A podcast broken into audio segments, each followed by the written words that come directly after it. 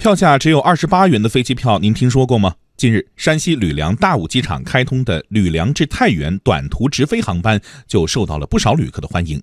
这种短途航班有哪些亮点？来听值班编辑刘倩茹的介绍。与动辄上百甚至上千的机票价格不同，从山西吕梁到太原的短途航班票价只有二十八元。这样的价格也吸引了不少旅客的目光。要知道，吕梁到太原的长途汽车票价大概是六十元左右，也就是说，往返这两地间，坐飞机比坐长途汽车还要便宜三十多元。当然，除了价格上的优势之外，短途航班还能让乘客体验一把空中游。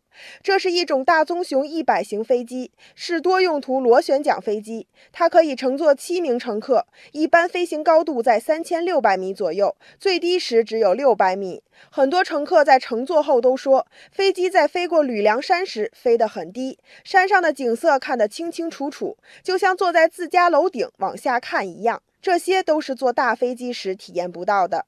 短途航班的种种优势吸引着不少旅客前来体验。目前这一航班的机票相对紧俏，五月份的航班基本上已经订满了。当然，想体验的旅客还可以有其他的选择。目前除了吕梁到太原之外，太原到大同、运城、长治也开通了短途直飞航班，其中太原到长治的票价最高是六十元。